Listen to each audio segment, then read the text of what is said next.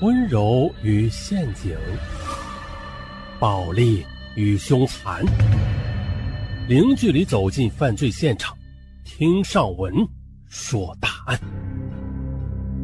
本节目由喜马拉雅独家播出。一个是乖巧的海归精英，一个是生活在社会底层的男青年。他们之间的条件反差是十分巨大的。那他们两个人可以说呀，是在人生道路上不存在任何交集的。那怪了啊！那他们又是如何走到一起的呀？又是为何有了感情纠纷，最终酿成血案的呢？其实呢，这又是一起典型的“我得不到你就毁掉你的”案件。那前面为什么说是又呢？咱们听听就明白了。本起案件发生在二零一六年，发生地上海。二零一六年上海，这一年还发生了那个冰柜藏尸案，啊，冰柜藏尸案大家应该都听过，新闻报道过。本起案件和冰柜藏尸案它最大的不同之处是在于，本起案件知道的人不多，因为啊报道的很少。那邵文今天就把这一起大部分人都不知道的案件啊。详细的说一下，好，直接进入案件主题。说啊，这依依女孩是上海人，啊，依依化名，出生于一九八八年，高中就读于上海松江二中。她呀，其实是个学霸啊，从小就是品学兼优的那种的，但是因为高考时家庭变故，她没有发挥好，考取了上海师范大学的本科。但是他在学校表现很出色，大三时就被挑选去美国迪士尼去实习了。毕业之后又赴英国巴斯大学攻读商科硕士，留学完毕回到上海，怎么样？够优秀的了吧？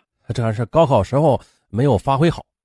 留学回到上海之后，他就被奢侈品集团 LVMH 给聘用了，啊，成为管培生。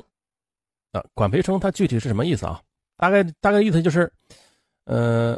管理培训称的一个简称，它是外来术语，是外企里边啊，就是说以培养公司未来领导者为主要目的的特殊项目。那说白了，在外企，嗯，想成为一名管培生十分不易啊。依依就是这样的女孩，十分优秀。她的母亲为了方便她上班，便在长宁区购置了一套一百八十平米的复式公寓。啊，由此可见啊。这依依家庭条件也是不错的，并且呢，依依在同事们中的人缘也很好。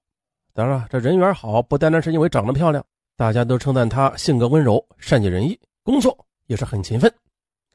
依依有容貌、有学历，又有着一份前途无量的工作。哎，如此看来，她似乎什么都不缺。但是其实啊，她生活的规划中还有一项重要的任务未完成，那就是找男友。据事发后他母亲所说，依依由于是忙于学业和家教严，此前呢从来都没有谈过恋爱。二零一四年工作后不久，依依独自参加了一个半自助式的旅游团去柬埔寨玩，在团队里，他认识了一个叫戴安平的三十三岁的男子。来自上海的戴安平性格外向、活跃，很会讲笑话，于是便被同行的游客推举为领队。哎，戴安平就此就认识了独自旅行的依依，之后便展开了激烈的追求。啊，这旅游完之后回来啊，经常的微信呐什么什么啊找他聊天，啊这越聊就越熟了。熟悉之后，他自称父母是上海公务员，他本人呢拥有一家电子商务公司，经营着一家成功的网店。这还不算，他呢还在徐汇区某高档的楼盘全款购入一套婚房。哎。门当户对啊，戴安平的条件和依依确实很般配。很快的，没有恋爱经验的依依便接受了他的追求啊，与他以结婚为目的交往起来。可是，在交往之后的一年中，哎，依依也奇怪的发现了，戴安平从未带他去过他的公司，也没有带他去见过自己的朋友啊或者父母，而这一点呢，也引起了依依的母亲的怀疑。于是便屡次的催促女儿去戴安平的家里看看，以确认他自述的情况是否属实。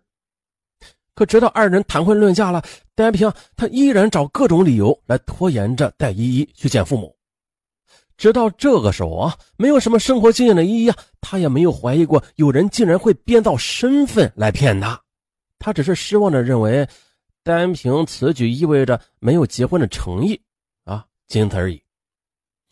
二零一六年三月的，他向戴安平下了最后通牒，说如果他还是不愿意带自己回家，就分手。哎呦，眼看实在是瞒不下去了啊，说吧。戴安平这才不得不道出了自己的真实情况。原来啊，戴安平年幼时被一对工薪阶层的夫妇收养，从小到大住在上海龙华一处潮湿拥挤的棚户房。他自从大学毕业之后的，在十年间从未上过一天班自然没有什么公司和婚房了。还有，他也不会告诉依依，这十年中他每天早出晚归，骗自己的养父母是去一家 IT 公司上班。但其实呢，他是沉迷于魔兽等游戏，一出家门就进了网吧，打了十年的游戏。咱先不说游戏害人这事儿啊，那他挥霍的钱又是从哪来的？啊，天天去网吧又不上班，何以支撑他每天上网的钱呢？啊，是这样的，他编造各种借口，从养父母可怜的退休金里边骗来的。还有就是。二零一三年的，他的养父病重，为了看病，不得不卖掉老房子，筹到了一百二十八万元，但是并没有治好，养父最终去世。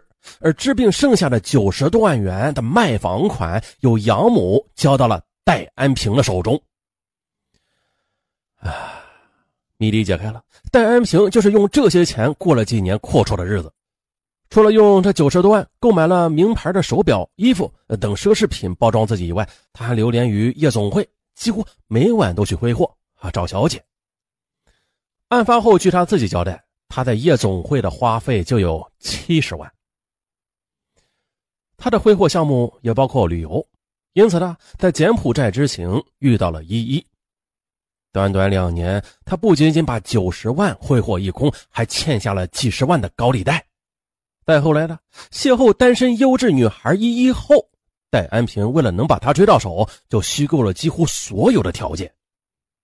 他的计划是拖到依依对他产生感情依赖，甚至结婚之后的，哎，再向依依谎称自己电商生意失败了，哎，到时候依依她不依也只能依了啊！谁叫你叫依依呢？二零一六年三月的，从戴安平口中得知真实情况的依依提出了分手。戴安平不愿放手啊，各种方式纠缠，直到在微信朋友圈里扬言要自杀。戴安平最后向依依提出，只要再见他一面，他从此就不再纠缠。哎呀，依依见他试图自杀，有些心软了，也希望借此见面彻底撇清关系。可是他忘了，戴安平他欺骗过他，像这种习惯性撒谎的人，他说的话又怎会算数呢？果然的。三月二十一日，当戴安平踏入依依所住的复式公寓后，他立刻推翻了自己的承诺，要求他再给自己一次机会。可当听到依依斩钉截铁地说不可能原谅他之后，戴安平拿出藏好的刀，刺向了依依，将她杀害。不久的，依依的女性房客回家，发现了倒在血泊中的房东依依，她立刻逃出门，报了警。